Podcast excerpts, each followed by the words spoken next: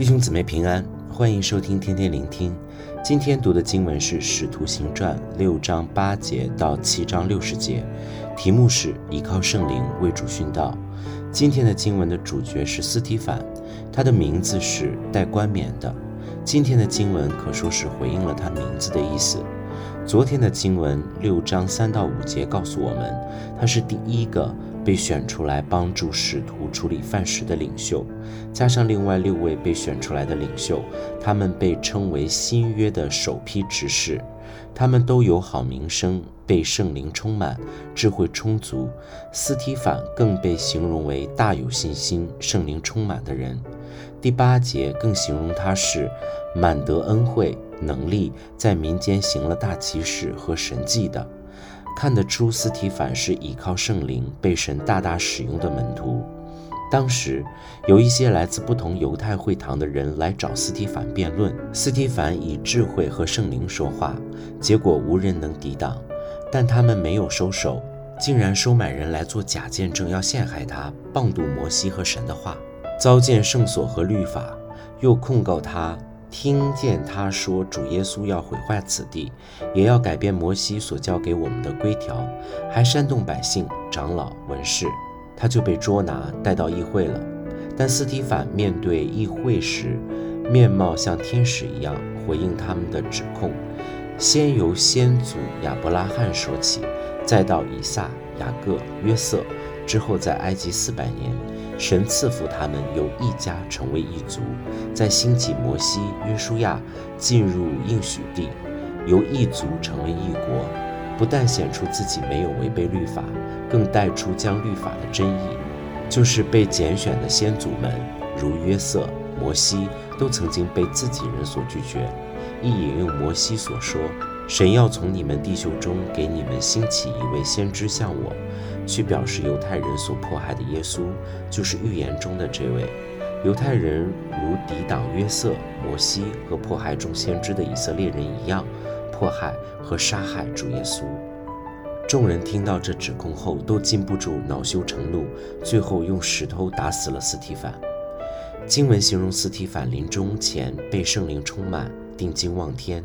看见神的荣耀，又看见耶稣站在神的右边，也如主耶稣一样说：“主耶稣啊，求你接纳我的灵魂。”然后大声喊着：“主啊，不要将这罪归于他们。”他最后的光景正像他的名字的意思一样，带着冠冕，之后就长眠了。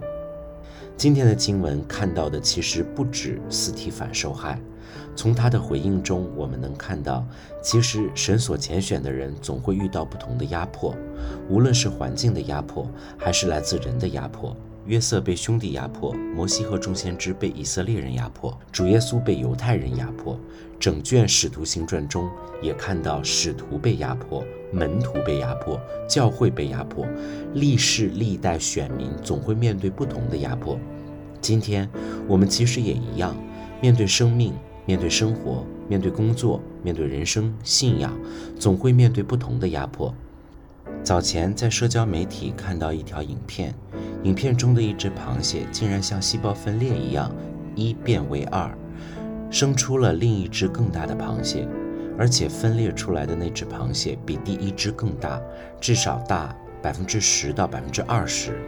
但再看清楚，原来不是一变为二，原来当中只有一只螃蟹。影片其实是记录了这只螃蟹的脱壳过程。这只螃蟹在原来的躯壳中一直被挤压着，看着它努力地在旧躯壳中的一个窄缝中一点一点地挤出来，看似非常辛苦。但当它完全脱离旧躯壳之后，就成长为比之前大出百分之十到百分之二十的新身体。弟兄姊妹，有没有想过，我们遇到的一切困难挑战，其实正像这只螃蟹的旧躯壳一样，压迫着我们？当我们靠着圣灵的大能去面对，主会给我们一条出路。当我们沿着这一条可能不太宽敞的窄缝，一点一点靠着主的恩典挤过来后，我们的生命就会比过去更成熟壮大。